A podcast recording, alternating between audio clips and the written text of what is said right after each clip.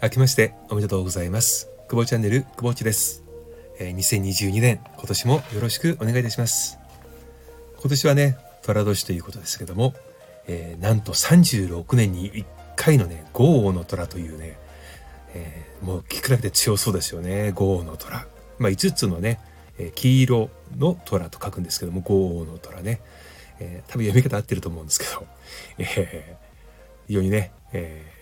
こういいことがねありそうです。はい。えー、どういうことがね、あるかというとね、あのー、まあ、クボッチがやっているね、Facebook オンラインサロンの方にね、えー、視点を変える、えー、クリエイティブシンキングの小部屋っていうのがあるんですけども、そちらのね、まあ、メンバーさんには公開しているんですけれどもね、あのー、まあ、ちょっとかいつまんで喋りますとね、まあ、これ中国なんですけどね、うん、豪の虎っていうのはね、十二支と古代中国の、えー、民間信仰である旧世を組み合わせたものらしくて、その旧世の豪王土星と十二支の虎が重なることを言うそうですよ。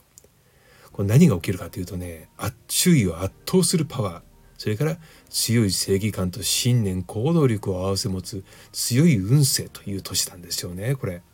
これね全員がそうですから世の中がね今そのオミクロン株の流行でねかなりまたまた自粛かというようなねあの報道がなされ始めてますけれどもこのね素晴らしい36年に1回の年回り。で過去何が起きてたかっていうとねあの、まあ、政権交代が起きたりあとはそのまあねその悪い出来事ではなくてね新しいもの今まで着、まあ、注目されていなかったことがいきなり注目をされ始めたりするようなねことが起きておりました。なので今年は、えー、きっとねこのこうモヤモヤした鬱屈したね、えー、ところに風穴を開けてくれるようなねいいことが起きるで起きると思いますしまた、えー、私たち自身もね、えー、前を向いて上を向いてね一歩また一歩と踏み出して歩けるようなそんな年にしていきたいなというふうに思います。ね。うん。でこのねやっぱりそのまあ今日本がこのオミクロン株とかね、まあ、デルタ株もそうですけれどもまた感染者が増えてきている。もう沖縄が今日1月6日段階で約1000人弱ねえ新規感染者が出たということの報道が出ましたけれどもね、うん、あの急激に拡大しているというふうに私自身はむしろ思っていなくて、えむしろワクチンのやっぱり効果がね薄れてきたなと。これはあの日本が、えワクチンの接種がね諸外国に比べて遅かった、え、ので昨年末までは抑え込んでいたように見えた。ところがやっぱりまあ、実際にねファクター X とかも言われてますけれどもあの日本人が何らかの、まあ、生活習慣も含めてね、えー、ウイルス耐性があるのあるんだとは思いますがただやはり、えー、世界のね情勢と比べてもう著しく日本だけがこのウイルスに強いということでは当然ないのでまあ至極ね当然な感じかなというふうには感じます。うん、ただやはりそのマスクとかね手洗いうがいというものはこれは、えー、コロナ関係なしに冬はねインフルエンザもありますから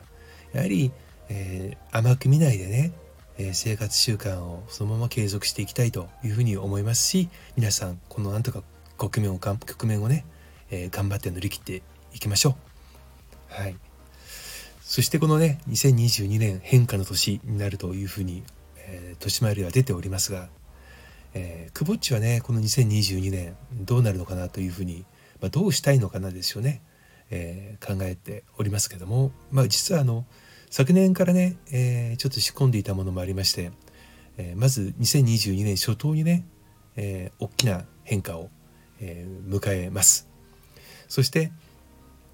新たにね、え一歩を踏み出していきたい、まあ、できれば一歩も二歩も踏み出していきたいんですがまず自分が抱えている問題をねなんとか、えクリアしていきたいというふうに考えておりますので、えそういった意味では、え発信のトーンがね、えちょっと低めかもしれませんけれども、